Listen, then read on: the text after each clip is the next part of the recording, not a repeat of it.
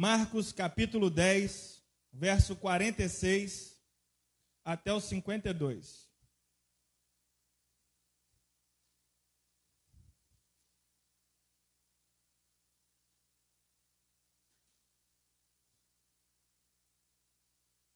Diz assim o texto: Depois foram para Jericó, e saindo ele de Jericó com seus discípulos e uma grande multidão, Bartimeu, o cego, filho de Timeu, estava assentado junto do caminho mendigando. E ouvindo que era Jesus de Nazaré, começou a clamar e a dizer: Jesus, filho de Davi, tem misericórdia de mim. E muitos o repreendiam para que se calasse, mas ele clamava cada vez mais: Filho de Davi, tem misericórdia de mim. E Jesus, parando, disse que o chamasse. E chamaram o cego, dizendo-lhe: Tem bom ânimo, levanta-te, que ele te chama. E ele lançou-se de si sua capa, levantou-se e foi ter com Jesus. E Jesus, falando, disse-lhe: Que queres que eu te faça? E o cego lhe disse: Mestre, que eu tenha vista. E Jesus lhe disse: Vai, a tua fé te salvou. E logo viu e seguiu a Jesus pelo caminho.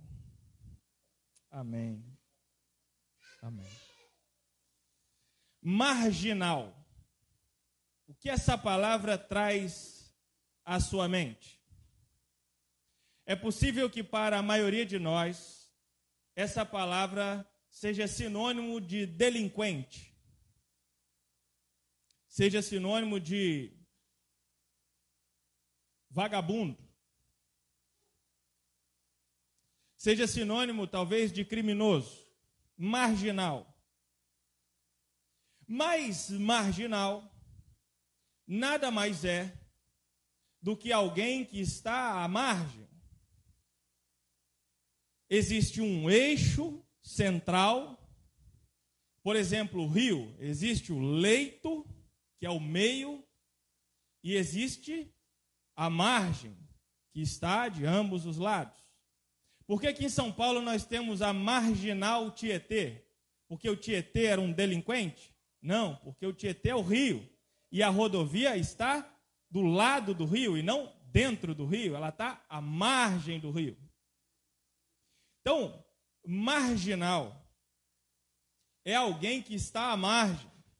A gente faz a associação do termo marginal com delinquente porque normalmente aquele que delinque não está no núcleo da sociedade, ele está à margem da sociedade.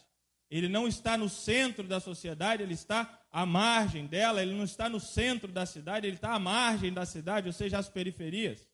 Por isso esse termo acabou se tornando na língua popular, um sinônimo de delinquente. Mas nada significa além de dizer que o indivíduo está fora do núcleo, fora do meio. Ele está do lado.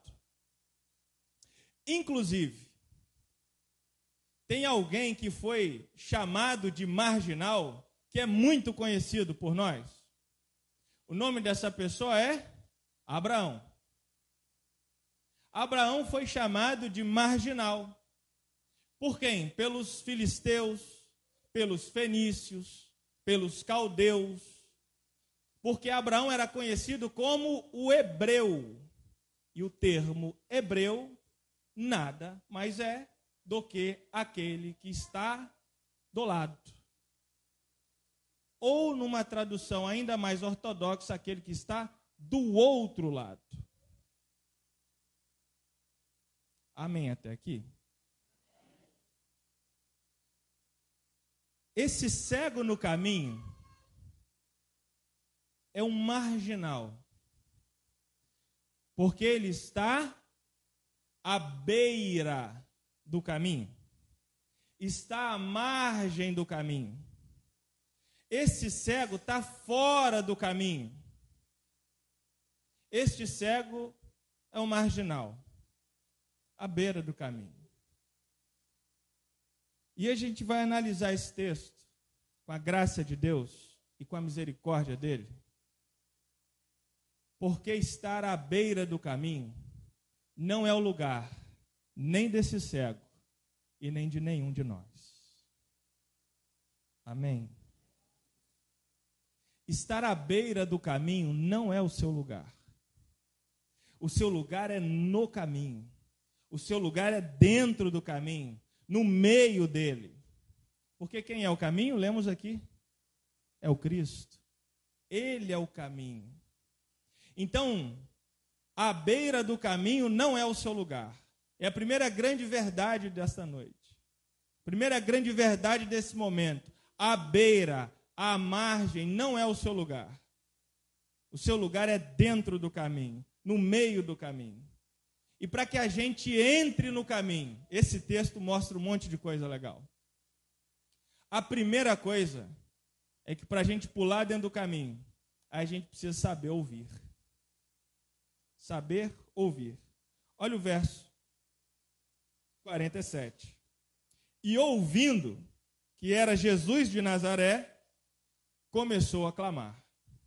O cego está à margem, mas ele ouve uma notícia, ele ouve uma boa notícia, que afinal de contas é o Evangelho, a boa notícia. E ao ouvir essa boa notícia, ele começa a movimentar a sua vida. O Gideão tinha uma luta pela frente, e ao ouvir de Deus um chamado, ele movimenta a sua vida para libertar seu povo. Jesus, antes de passar pelo deserto, ouve do Pai a palavra que diz assim: Olha, você é meu filho amado, em quem eu me comprazo, em quem eu me alegro, em quem eu tenho satisfação. Ouve uma doce palavra antes de enfrentar o deserto. Do mesmo jeito que o Gideão ouviu uma palavra de encorajamento antes de enfrentar a batalha, hoje você também tem a chance de ouvir ao Senhor. Tem muito ouvido tapado aí. Você tem a chance hoje de ouvir ao Senhor. Agarre isso. A gente vai falar lá na frente sobre as oportunidades. E hoje a gente tem uma oportunidade rica de ouvir a Deus. Estou falando de me ouvir, não, gente. Falando de ouvir eu falar aqui, não. Estou falando de ouvir a Deus, ao Senhor, aquele que formou todas as coisas, aquele que nos sustenta, e ele fala com a gente. Esse Deus é disponível, está disponível e fala com a gente. Então a gente pode ouvi-lo. Você hoje aqui pode ouvir este Deus porque eu creio firmemente que Ele está presente aqui em nosso meio. Eu creio firmemente que o Espírito dele está em nosso meio. Eu creio firmemente que Ele se importa conosco, que nos ama a tal ponto de interferir nas nossas vidas e de, no meio de tanta coisa que Ele podia fazer, de tanta gente que Ele podia falar, Ele fala com você. Fala no seu coração. Fala aquilo que você precisa ouvir. E às vezes o que você precisa ouvir não é o que você gostaria de ouvir e é aqui que eu queria fazer mais uma reflexão com você. Você ouve para responder ou você ouve para entender? Quando você resolve ouvir alguém, você ouve para responder a essa pessoa ou você ouve para entender essa pessoa? Quando você ouve a Deus, você ouve para entender a Deus, você ouve para responder a Deus. Porque a gente faz os nossos clamores. A gente fala com Deus, Senhor, eu tenho um sonho. Senhor, eu queria ver a minha família aos pés da cruz. Senhor, eu queria é, melhorar de vida. Enfim, sonhos legítimos, nós temos vários. E a gente fala com Deus esses sonhos. Mas daí a gente para, depois que fala, e espera de Deus alguma coisa. Quando a gente se põe a ouvir a resposta de Deus para o nosso clamor, porque Ele fala, a gente se põe a ouvir para replicar ou para entender. Para que a gente consiga entrar no caminho, a nossa audição precisa ser no sentido de entender a Deus, entender o que Ele quer nos falar. Precisamos aprender a ouvir. O cego ouviu falar de Jesus, prontamente ele reage. Ao ouvirmos a palavra de Deus, ao ouvirmos ao Senhor falar conosco, que estejamos prontos a entender e prontamente reagir. Amém. Para a gente pular no caminho. A gente deixar de ficar à margem. A gente precisa aproveitar as oportunidades. E foi exatamente isso que eu falei com vocês agora. Porque o verso 48 diz que muitos repreendiam aquele cego para que ele se calasse, mas ele clamava ainda mais alto: Jesus, filho de Davi, tem misericórdia de mim. Ele ouve, entende e reage. Agora a reação dele é repreendida pelas pessoas. Pessoas querem dar um, uma pisada no freio dele, fazer ele recuar diante de sua empreitada. Mas aí ele clama ainda mais firmemente.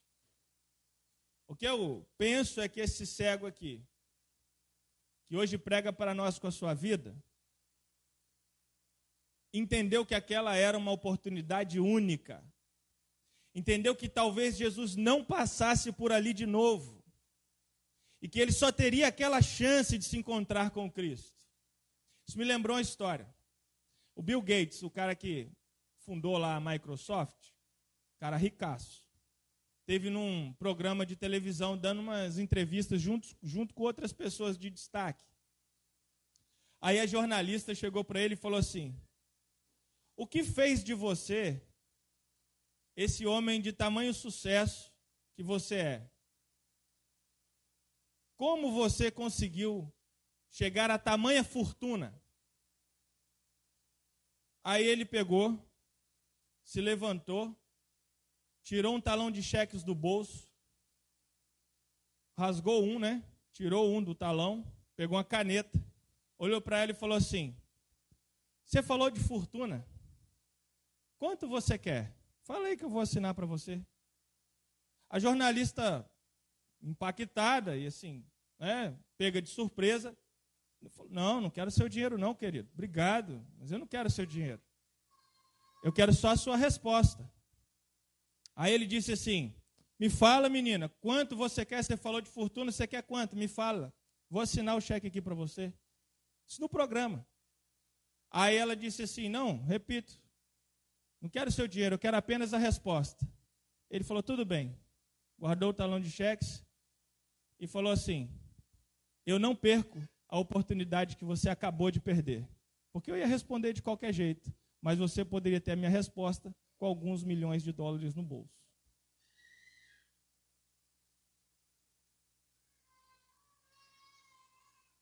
que faz? O que que faz um indivíduo acabar destacado dos demais. Não perder oportunidades. Não perca as oportunidades. O cego nos ensina, a gente também usou a ilustração do Bill Gates, e eu repito aos irmãos: não perca as oportunidades. Não fica dormindo na hora do culto, não. Não fica mexendo no telefone na hora do culto, não. Não fica conversando na hora do culto, não. Ai, pastor, que conversa clichê. É a chance que você está tendo de ter um encontro com o sagrado. É a chance que você está tendo de ter um encontro com Deus. Porque afinal, será que na sua casa você para uma hora na sua semana para falar só de Deus? Para prestar atenção só nele? Para ouvir a palavra dele ou para ler a palavra dele? Se sim, amém você está tendo outras chances, mas talvez a sua oportunidade de ter uma virada na sua vida, de mudar a sua relação com Deus, está sendo agora, está sendo nesse momento. É agora que Ele está tentando te tocar, tentando falar com você e você está boiando na maionese, viajando, pensando na morte da bezerra. Talvez agora é a hora, agora é a sua chance. Seja esse o momento. E aí? Ele passa. Imagina o cego. Ó, oh, tá vindo Jesus aí, ele percebe. Sabe uma coisa? Se ele está indo, ele vai voltar. Deve ter só esse caminho aqui para a Palestina. Não deve ter muito caminho. Ele vai voltar. Na volta eu vejo. Não, não, não, não. Gente, a, a gente não gosta de falar disso. Mas eu tenho a obrigação moral de falar. A nossa vida é um estalo. O texto nos ensina que ela é como um, um sopro. E o Salomão vai ainda dizer que ela é como bolha de sabão. Olha só. Quando Salomão diz é como vaidade, a vaidade ali é um termo, expressa é, como se fosse uma bolha de sabão que você vê, daqui a pouco ela vai indo e sumiu. Acabou. Acabou. A gente não gosta de falar disso, é verdade. Mas é a realidade, gente. É a realidade. E aí você perde a chance de abraçar o Cristo. Você perde a chance de, nesse, nesse momento em que a bolha de sabão existe por aqui, ela ser uma bolha de sabão vistosa e grandona. Ou seja, você ter uma vida rica, abençoada, feliz, cheia de riso e não cheia de lágrimas. Uma vida é, um pouco mais confortada no Senhor. Uma vida mais resignada, uma vida, enfim, ainda que de lutas, mas que de lutas com amparo, com amparo do Cristo.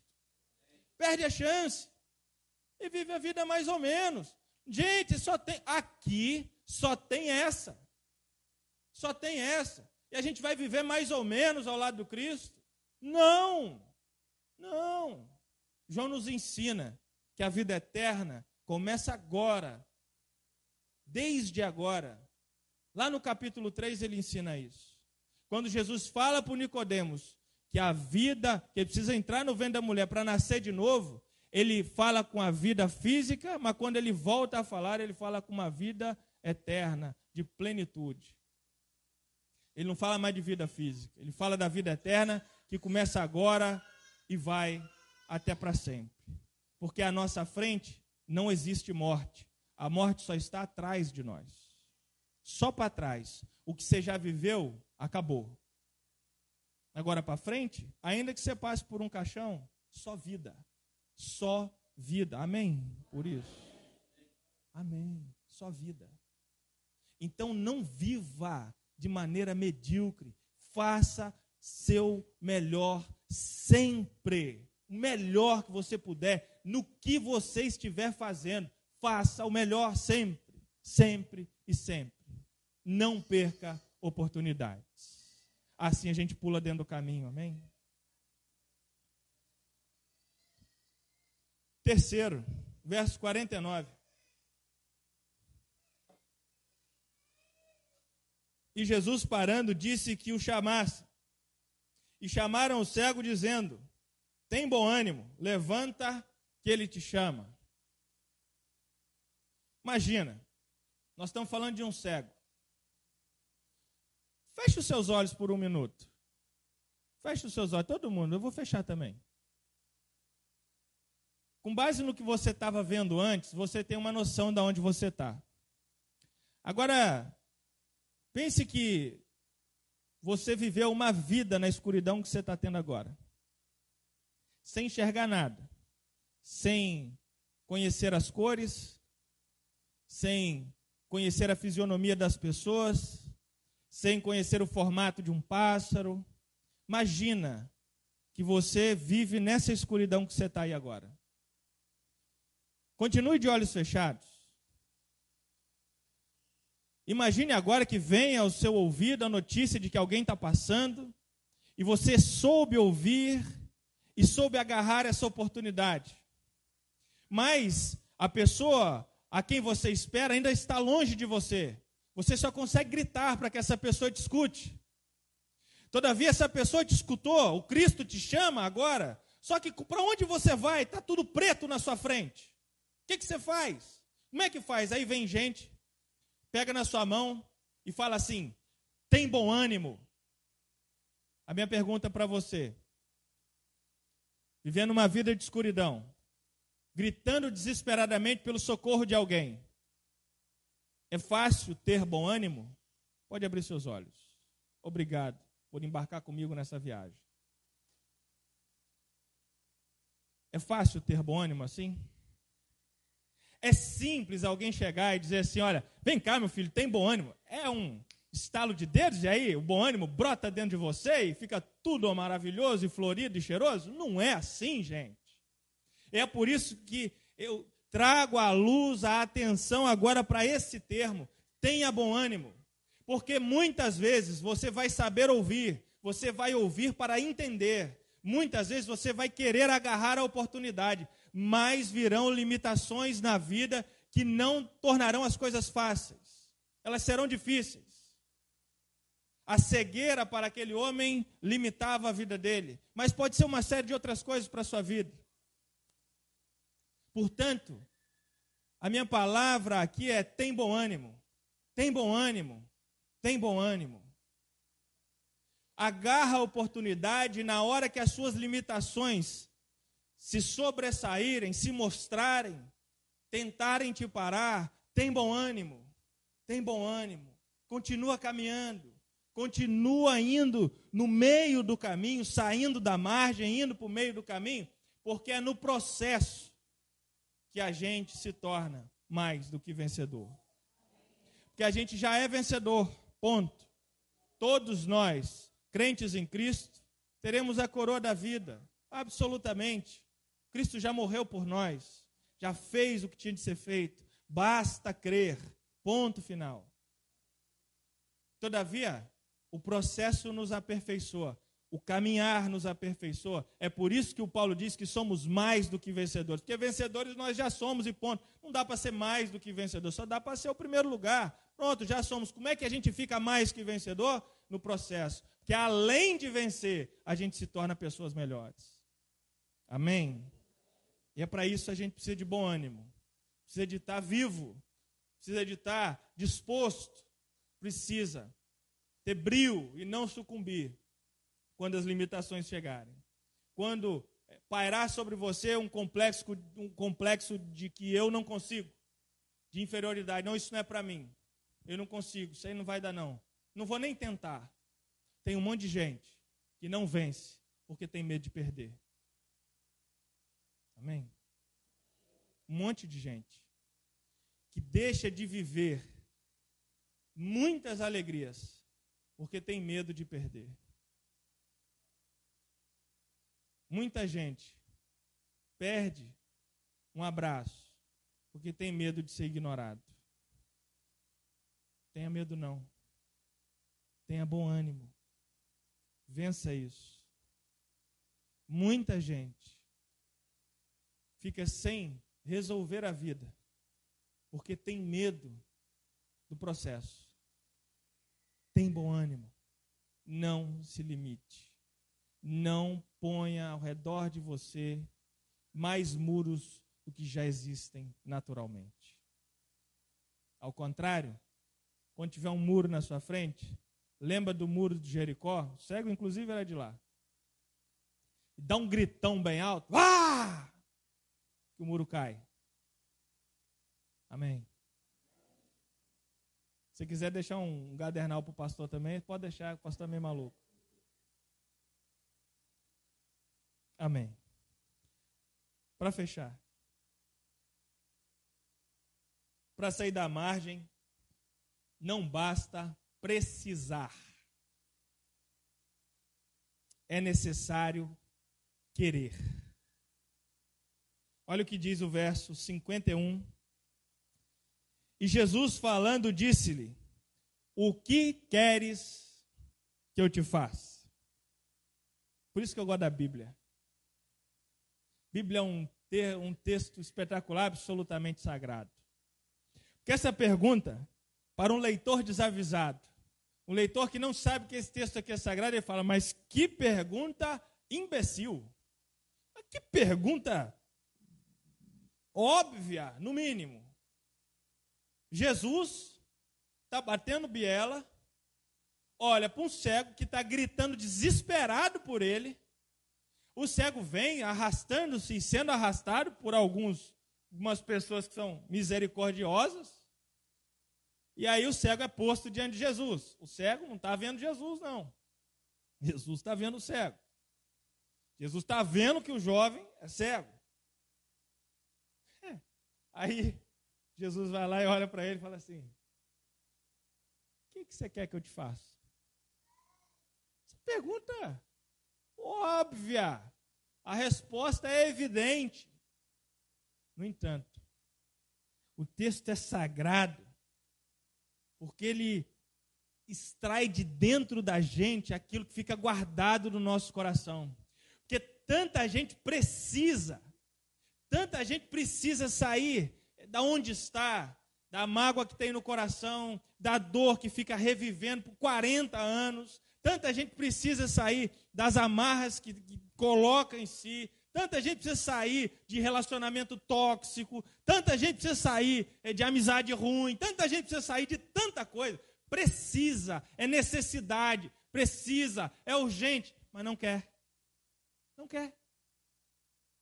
Tem muita gente que precisa ver, mas não quer ver. Estou falando bobagem? Tanta gente que precisa enxergar o filho que tem. Tanta gente que precisa enxergar o marido que tem, a mulher que tem. Tanta gente que precisa enxergar os amigos que tem, mas não quer ver. Estou falando bobagem? Não quer ver. E aí Jesus faz a pergunta óbvia para o cego: O que, que você quer que eu te faça? Ele precisa ver a necessidade fundamental de todos nós. E o que, que ele faz? Ele quer ver. Amém. Aí ele vê. Agora eu queria ver com vocês o seguinte: por que é que as pessoas não querem enxergar? Rapidamente. Porque ao ser liberto da cegueira, a vida precisa ser mudada radicalmente. Aquele cego trabalhava enquanto cego? Provavelmente não. Vivia da mendicância. E agora que ele enxerga? Ele precisa trabalhar. Não é verdade? Aí as pessoas não querem enxergar.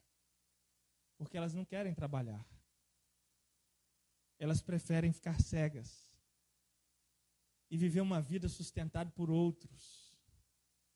Não, irmão. Não negocie a sua vida. É um dom de Deus que você tem. Viva você a sua vida. Não deixe que os outros vivam a sua vida por você. Viva você a sua vida. Assuma, assuma o protagonismo de sua própria vida. Viva você com seus erros, com seus acertos, com as suas derrotas, com as suas vitórias, mas viva, meu irmão, porque é isso que Deus te deu, a bênção de viver. E aí a gente negocia a nossa vida. A gente negocia. Te entrega para outros decidirem a nossa vida por nós. Não, não, não, não, não, não, não, não, não. Escolha ver. Escolha ver. Ao ser liberto da cegueira, a vida precisa ser mudada. Quando os olhos abrem, é necessário assumir responsabilidades. Agora não dá para fingir que não enxerga. Agora a gente enxerga. E a gente precisa assumir essa responsabilidade de ver o mundo como ele é. E mais do que isso, seguindo o conselho de Paulo aos Romanos, no capítulo 2 e no verso 1, não se conformar com os moldes deles, dele, do mundo, mas transformar esse mundo pela renovação do nosso entendimento, porque é só assim que a gente chega à boa, perfeita e agradável vontade de Deus. Aí a gente sai da margem e pula para o núcleo, o meio do caminho, o meio do Cristo. Finalmente, porque a libertação da cegueira, das trevas, implica em assumir um compromisso relacionado com a luz. Se você abandona as trevas, automaticamente você assume um compromisso com a luz. Não dá para enxergar e não assumir compromisso com a luz. Não existe muro. Absolutamente não existe.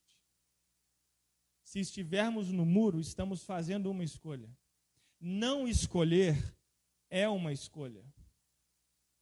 Não podemos fugir das nossas responsabilidades. Precisamos escolher. E a gente só tem dois caminhos. Ou a gente escolhe permanecer cego, ou a gente escolhe o compromisso com a luz. E a minha oração é para que você, hoje, se já escolheu a luz, reassuma esse compromisso. E se você ainda enxerga-se à beira do caminho, que agora você não perca essa oportunidade e pule dentro do caminho e assuma o seu compromisso com a luz. Amém? Que Deus nos abençoe queira ter os olhos abertos e queira nesta hora seja muito abençoado pelo Senhor. De maneira paradoxal, eu vou pedir que vocês fechem os seus olhos. Porque, lembrando do pequeno príncipe, a gente vê bem é com o coração. O essencial é invisível para os olhos. Então eu vou pedir para você fechar os seus olhos para você conseguir ver, ver o Cristo, ver o Senhor e ouvi-lo nessa hora. Para que ele fortaleça as decisões do seu coração. Para que, se por um acaso você estiver à margem, nessa hora você pule para o caminho que é o Cristo.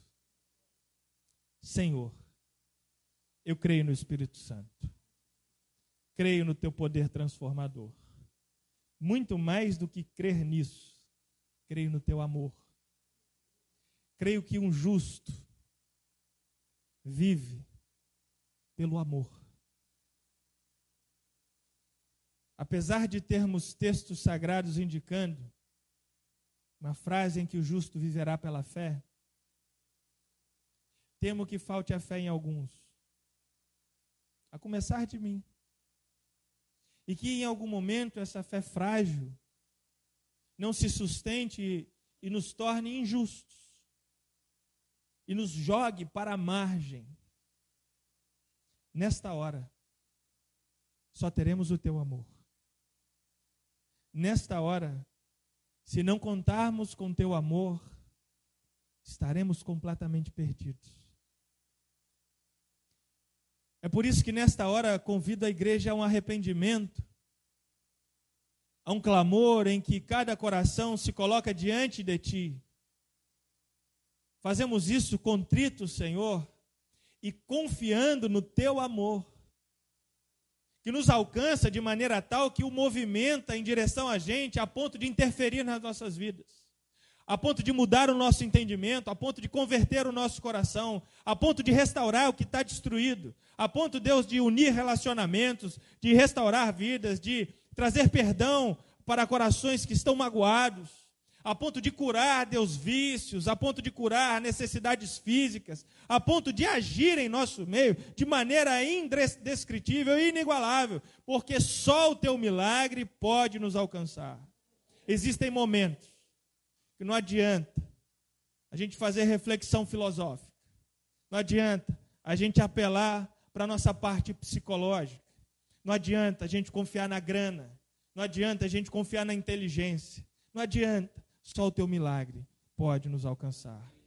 E é por isso, Pai, crendo que o Senhor nos ama de maneira tal, qual realiza milagres em nosso meio, que eu peço ao Senhor que fale a cada coração.